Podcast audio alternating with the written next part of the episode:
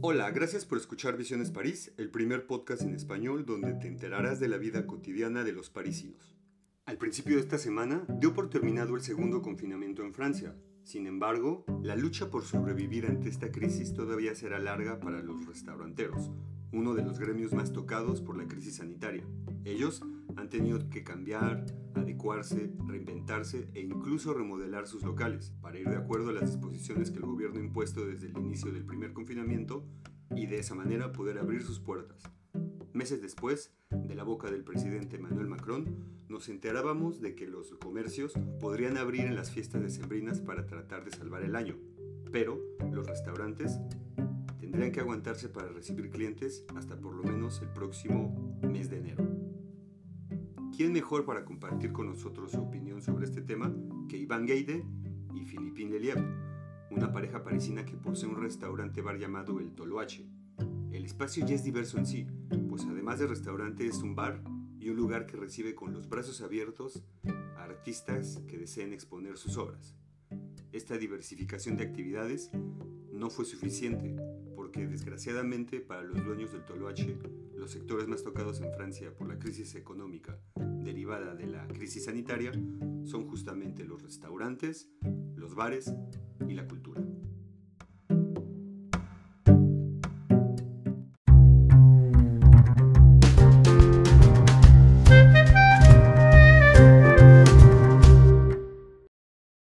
Hoy Visiones París eh, está en el Toloache, en un restaurante, bar, centro cultural, a los pies de la Catedral del Sagrado Corazón.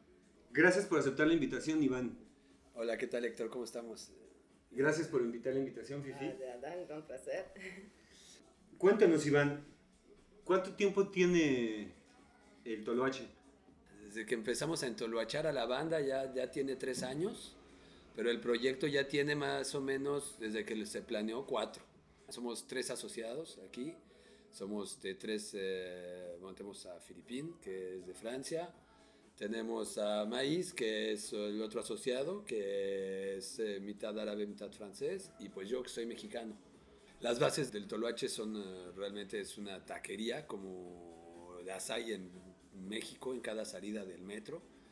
Hacer tortas eh, con una plancha en donde todos los ingredientes estén ahí al lado, frescos. eh, hacer unas tacos de arrachera en donde todo el tiempo lo que trabaja es la plancha. Tenemos muy pocas preparaciones, o sea, cortamos la carne y eso, o tenemos los veggie que sí, sí hacemos antes, igual en la plancha, no hacemos guisados. Tenemos ciertos platos como las enchiladas, el mole que ya está hecho, en donde juega un poco con el plato, y si no, todo lo demás, este, las tenemos calabacitas a la mexicana, El menú cambia siempre. cambia siempre. Bueno, cambia cada, cada seis meses, ¿no? Cada, cada que hay eh, invierno o verano. Es, es- es el cambio de sesión. El, el local se encuentra en el barrio 18, Arrondissement 18, como se dice en Francia, que está en el norte de París. Ahí tienes todo, ¿no? O sea, tienes... eh, Pero estamos al lado menos turístico, está- estamos en el lado muy residencial con el- los re- re- reales del barrio. Ah, y la, la banda, no solamente banda. turistas, hay turistas, pero hay mucha gente de París, de, bueno, no es un restaurante para los turistas, es un, es un restaurante para todo, Sí, para todos. los- la gente del, del barrio, o sea, la, del La gente, los artistas que pueden exponer, exponer abajo sus artes plásticos, sus artes músicos. Sí. Sí, porque como, como decía, es un restaurante, claro está, pero también es un bar que está en el piso de abajo, en el subsuelo, pero además de todo, es un, podría, yo lo podría decir que es un centro cultural porque hay muchas manifestaciones culturales que se hacen cada fin de semana o incluso entre semana, ¿no? Sí, este, al principio era, intentamos hacerlo seguido, pero ya después, ahora en este momento hacemos, pedimos una convocatoria. Filipín me dijo un día, ¿sabes qué? Pues ya no hay que hacer una cada semana, cada semana, porque es muy cansado y no le das como que la vista al artista ni a, o sea, cuando hacemos conciertos, está bien, eso es cada semana, ¿no? Podemos hacerlo cada día, pero lo- los artistas se quedan tres, tres semanas, o sea, tres semanas, de tres semanas a un mes. Ah, so- so- sobre la fachada eh, escribimos en largas letras que aquí eh, los artistas, artistas son bienvenidos y aquí son sus, es su casa. Voilà. Y No, el- no tomamos nada so- sobre lo- los- las obras. eh, voilà, es, el principio, eh, principio es que abajo esta sala se autogera. Sí, se autogestiona. autogestiona para los artistas. Bueno, y es un lugar de expresión, una- un lugar para, para permitir a nuevos artistas, permitir a artistas que exponen en grandes... o artistas como uno que, que, que trabajaba con el, eh, el cabaret Michou y todos sus amigos no pueden ir en el cabaret porque cuesta mucho, mucho dinero, entonces aquí podría hacer un evento con sus amigos y mostrar sus Una noche de artes. cabaret. Y bueno, por cierto, si se quieren venir aquí a Toloache, este, el- envíen sus trabajos a, a toloacheparis.gmail.com.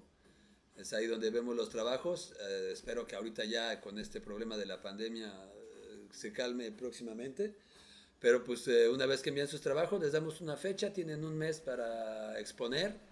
No tomamos ninguna, ningún porcentaje de las obras, lo único que pedimos es la, pre- la- la primera, en el vernissage eh, que hacemos, O finissage. o, o finissage o decrossage, este, cuando se empieza o cuando se acaba, hacer una, una fiesta en donde Un evento. un evento de, de, de, de- obertura o de cierre, O de en donde la gente sí. viene y consume y ese- en esa parte es como nosotros podemos recuperar un poco de, de, de- de- del apoyo que damos a los artistas. Y si no, la verdad es que ha funcionado, los artistas realmente venden, o sea, obvio no son de piezas tan caras, estamos hablando que no vamos a vender de piezas de, de 5 mil, 6 mil, mil euros yo creo que es el máximo aquí, empezamos desde 50 hasta 100, 80, 200, o sea, depende del trabajo y el artista, ¿no? Pero ha habido artistas que venden pequeñas piezas y que realmente han hecho, han hecho un muy buen mes, o sea, que vale la pena para los artistas. Los artistas salen contentos. No, y además lo más inte- interesante es que es una puerta abierta para, como decía Filipín,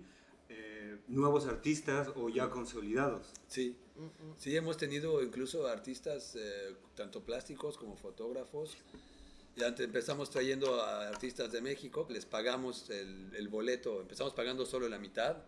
Ahora tenemos el apoyo de, amigos que nos ayudan a patrocinar el vuelo completo ¿no? para los artistas. Entonces conseguimos el, incluso el alojamiento y el, boleto de avión ida y vuelta, ¿no? que es- eso es lo más interesante. Entonces, obvio, también seleccionamos a los artistas que vamos a traer, pero también estamos enviando a México. Se paró un poco por esto de la pandemia, pero sigue funcionando. Entonces, para todos los aquellos que estén interesados en, ir a franceses a México a lo que sea, este, o de México para acá, o incluso de donde sean, pues manden sus, manden sus proyectos. Y, igual hacemos una invitación cordial a, a exponer aquí en, en Toloache. Y no nada más a Toloache, ¿eh? también podemos enviar a Marsella. o- el principal es aquí. Aquí en París. Toloache, ¿qué quiere decir Toloache? En México yo creo que solamente se utiliza en Yo México. creo que pues, ¿Qué tiene- es Toloache? tiene- tiene- ¿qué Porque es? además, porque además queda muy bien, Filipín, para la pronunciación de un francés. Toloache queda, es fácilmente pronunciable. Toloache, no, los franceses dicen- la- el taloche. Taloche. Taloche. El taloche es en, en es una cachetada. Una cachetada, ok. Sí, es el toloache. voilà, Pero bueno, ya, eh, pero ya toloache. cuando les dices, a ver, no, se dice Toloach, Toloach, me, me imagino que toloache, queda fácil. Sí, sí, se Sí. queda fácil, pero se queda más fácil cuando eh, explicamos qué quiere decir toloache. ¿Qué quiere decir Toloache? Ah, es un elixir, una poción que dicen las eh, brujas de México. Los una- chamanes, Los los chamanes. Las brujas. eh, para, fal- para faltar de, ¿cómo se y, dice? y que, y, que, y que existía, ¿no? Aquí, ah, incluso en esta calle, eh, los chinos antes vendían con la misma planta, que la planta es la datura, que es lo que nos representa en nuestro logo, ¿no? Que es un chef, eh, brujo o bruja, que toma la datura para hacer su, su poción, sus brebajes de amor y todo. Este, aquí lo hacían, lo hacían, había una, una- un polvo que se hacía con esta planta, que se llamaba el souffle du diablo, el soflido del El diablo. sufrido del diablo. Y esta, la particularidad que tiene esta planta es, no es que te, dé- te enamora, o sea, No es que te enamora, sino te hace perder la voluntad. So, sí, pero para el restaurante es, voilà, te enamora. Voilà.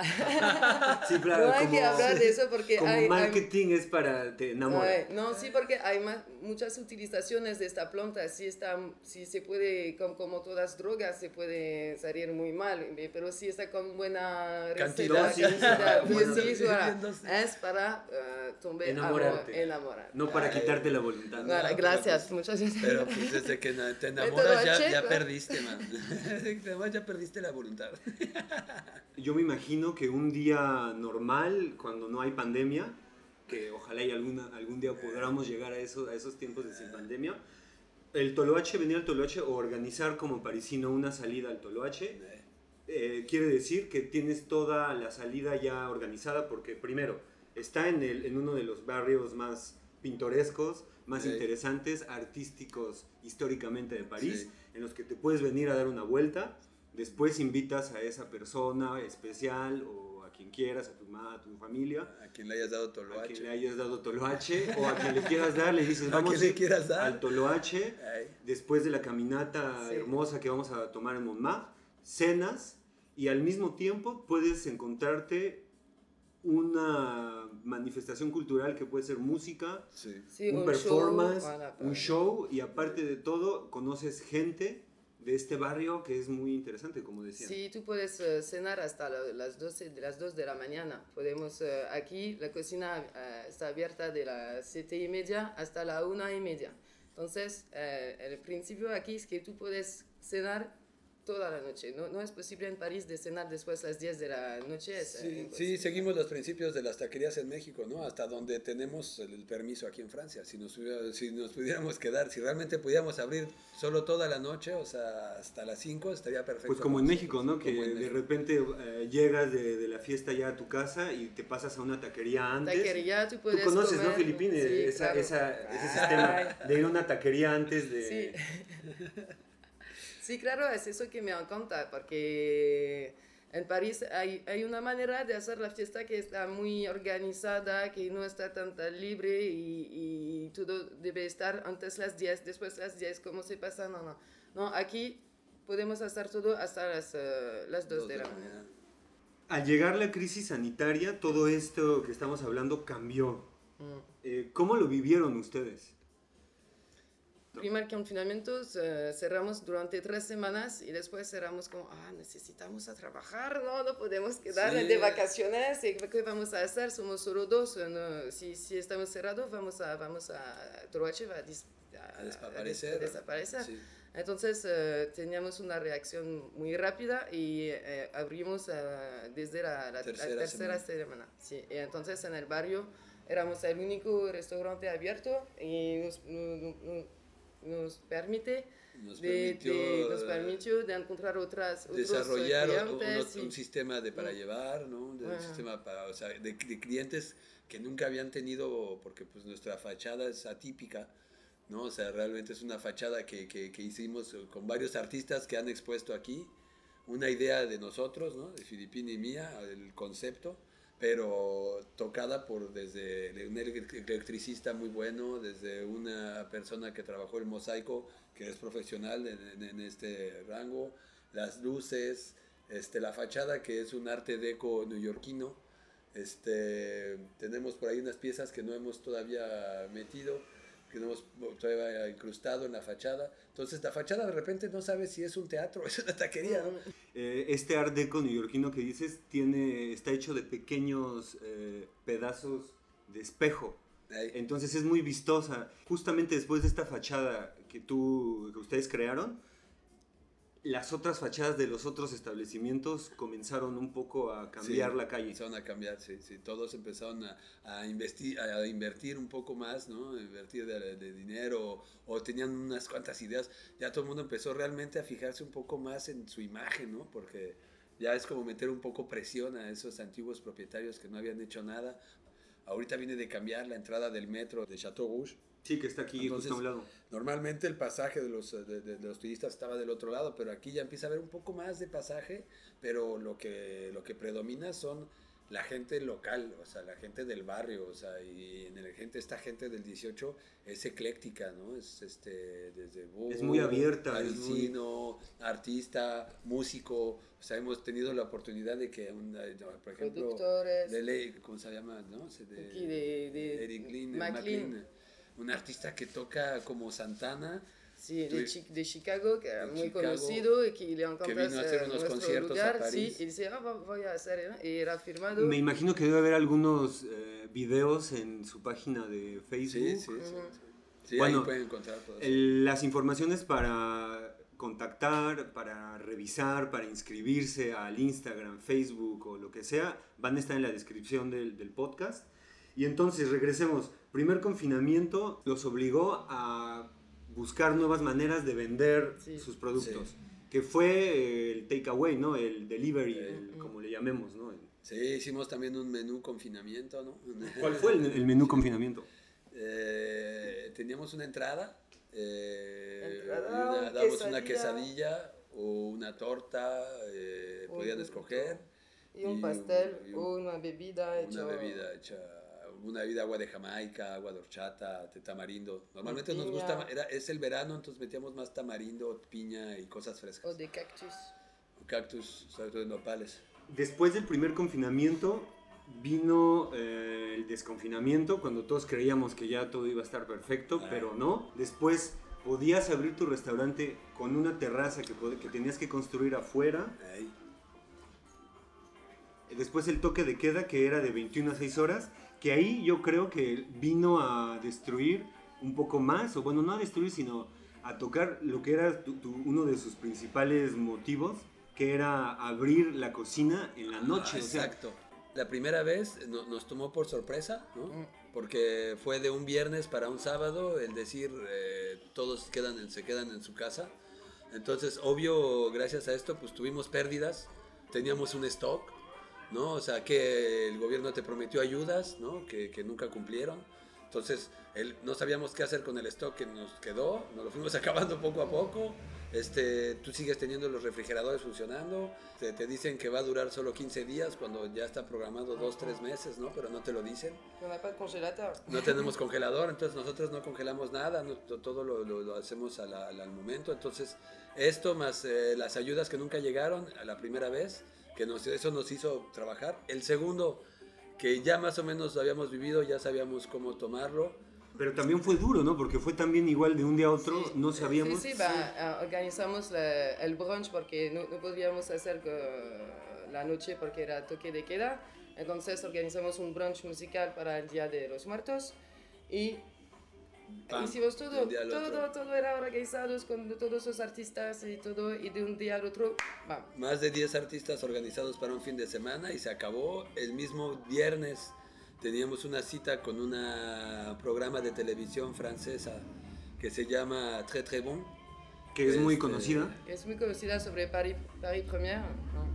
Es uno de los, eh, Paris Première es uno de los canales más conocidos en toda Francia. Sí, sí, sí. Pues sí, teníamos la cita para, para, hacer una emisión con nosotros.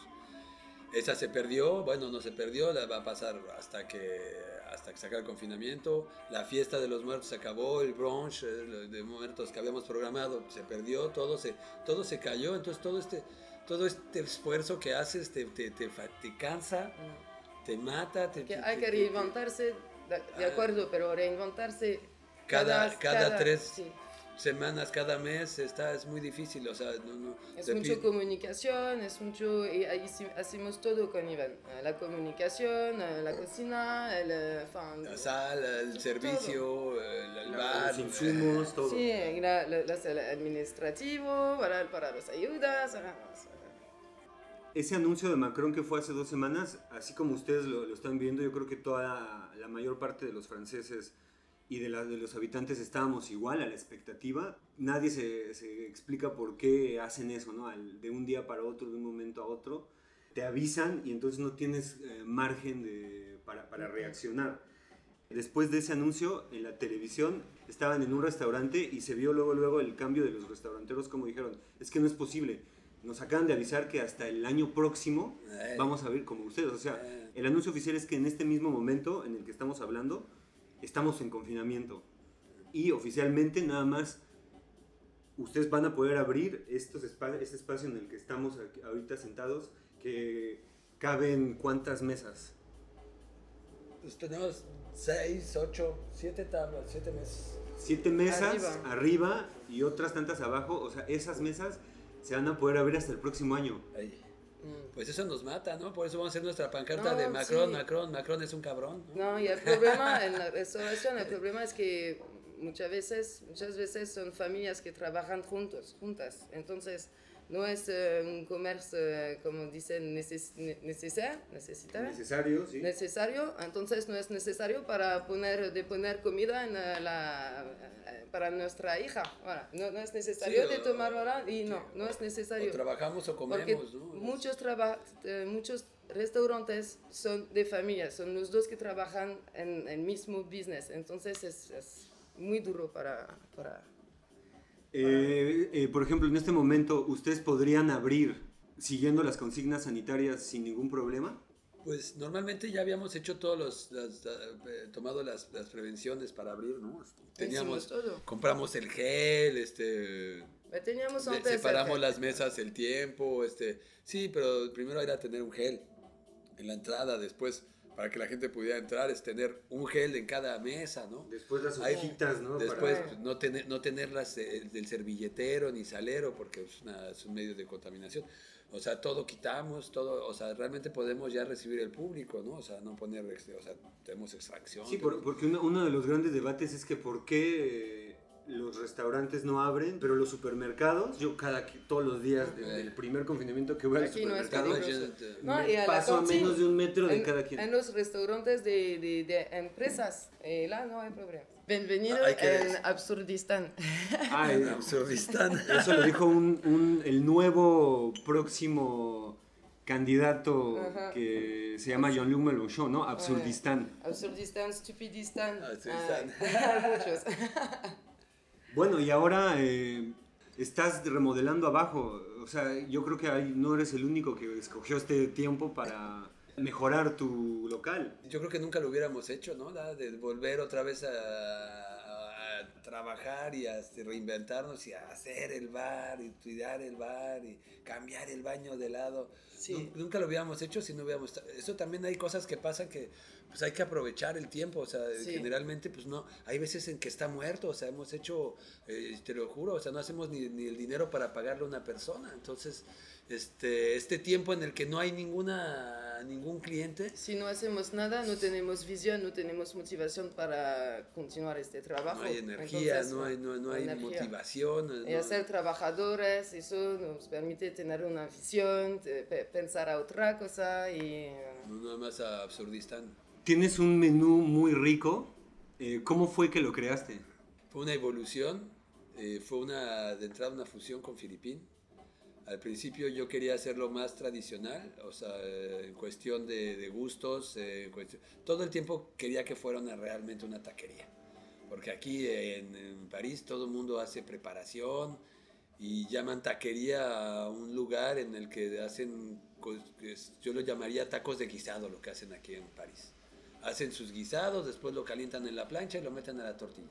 Nosotros realmente queríamos hacer la plancha, pero entonces fueron dos fusiones, una con Filipín y la otra con Maíz, que es nuestro otro nuestro asociado, porque él con sus ra- raíces árabes nos hizo darnos cuenta que estamos en dónde estamos este, situados, ¿no? Estamos situados en un lado del barrio en donde hay muchos árabes, hay muchos musulmanes, hay muchos este, personas que vienen de África.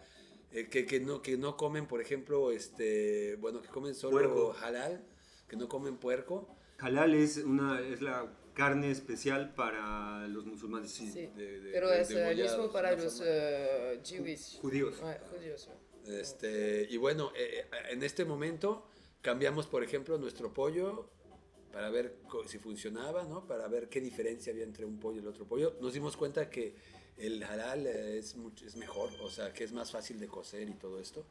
¿Será Des- porque es menos industrial que los otros pollos? Yo creo que tiene que ver mucho en la razón de matar el animal, que es degollado, entonces es como los borregos, nosotros cuando hacemos nuestra barbacoa, este, barbacoa ¿no? Que, que la barbacoa es deliciosa y es súper suave.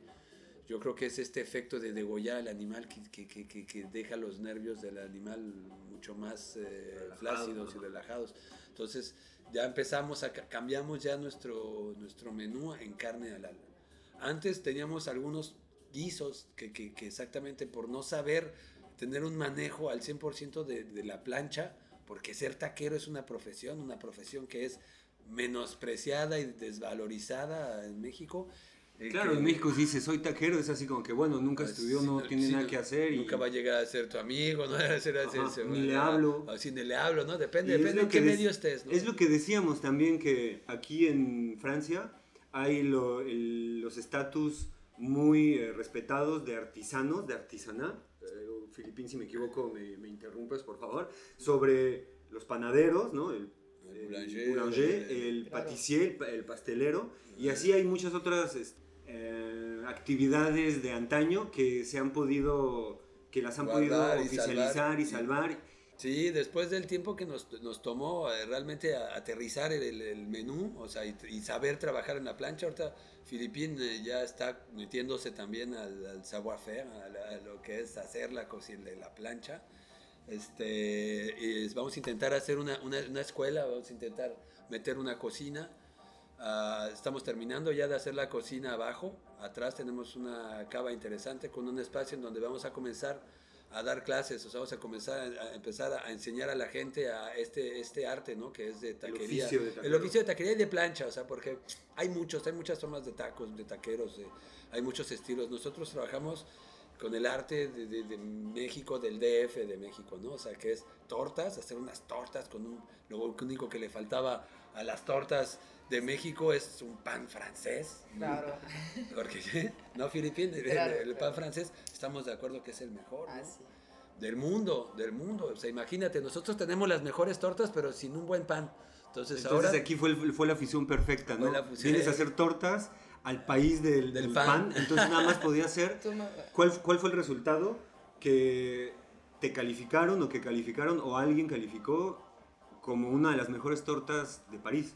Sí, ese, fueron dos, ¿no? Fue, ¿qué periódico? ¿El, Parisi, el Parisien? Sí, sí, sí, tomamos, tomamos el mejor de los dos países. Voilà. No, pero uh, ¿qué, qué, qué, quel journal euh, euh, on a sorti sur le, le, le, le Parisien Le, le journal du 18e. Le Monde, c'est sur les cinquièmes meilleurs restaurants de... Ah oui, à nous Paris. À nous Paris. C'est à nous Paris. Sí nos catalogan. Nunca nos dicen cuando se hacen unos artículos. Sí, que, que, es, que de hecho es mejor, está muy bien que hayas dicho eso, que no te dicen cuando hicieron los artículos, porque así... No, ni piden nada. No, pero está bien porque así es, es mucho más, o sea, yo, lo, yo lo vería que es mucho más verdadero, porque si yo vengo y te digo, como en México, cuando, cuando decían, va a venir el presidente a este lugar, pues hacían la carretera desde donde vivía el presidente, la mejor, le limpiaban, entonces así te preparas, pero si vienen... Cada vez y te dicen de repente no sabes quién es y te incluyen en una de sus publicaciones, pues está perfecto. sí, sí, sí, dio gusto, pero pues bueno, también si no sabes, pues tampoco nunca, nunca te enteras, ¿no? ¿Cuál sería una fecha ideal para ti para abrir el Toloache? Mañana. Mañana ya, vamos a abrir, ya no podemos más. Ya. se acabó, ya, ya acaba en esta tragedia, ya. Ya, claro, no puedo más. Bueno, también eh, me estabas diciendo que tienes también vinos, pero no vinos franceses. Sí. Vinos franceses, chilenos, pero los de México no, nos no, encantan mucho. El vino mexicano no, no, no es, o sea, nuestro criterio, ¿no? O sea, hemos intentado trabajar con algunos, pero no, o sea, les falta, ¿no? No, no son los mejores vinos, este... Hemos trabajado con españoles también, para salir un poco de, de, del, del, vino francés. De, en Latinoamérica, los que están trabajando muy buen vino, pues son los chilenos, ¿no? O sea... Mm eh, Argentina. también pasan, pero eh, yo creo que yo creo que entre los dos, entre argentinos y chilenos, nos gustan más los chilenos. Con nuestra comida. Intenta, con, que se adaptan más a nuestra forma de, de, de, a nuestros platos, ¿no? Y se venden muy bien. O sea, si, si llegan a probar algún día el Casillero del Diablo, año 2018, es un vino increíble, ya reconocido por un buen amigo que es muy buen conocedor de vino, mi suegro, que es también otro que conoce muy, muy, muy cabrón los vinos, este, y el, el gato negro también. ya tenemos uh, los vinos los productos franceses como Pinot de Charente también, eh, Tenemos pino de uh, Charente. cognac eh, de, de Francia y de México, todo que es mejor de pulque. Tenemos el pulque, tenemos las, las tequilas, Pulque, tenemos eh, la mezcal. mezcal, tenemos Mezcal. resilla. voilà.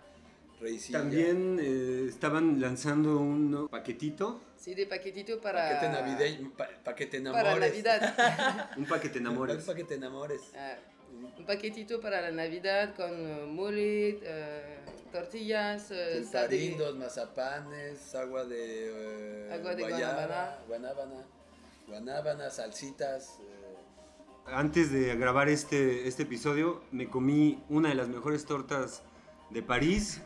Muchas gracias, fue de Arrachela, se las Arrachera. recomiendo. Y pues los espera, yo creo que los espera para el Toloache en cuanto se pueda abrir. Estamos aquí. Venga. Véngase, artistas o clientes o el que sea, están invitados. Saludos a toda la banda. Sí, saludos. Muchas gracias, Héctor. Gracias, Héctor.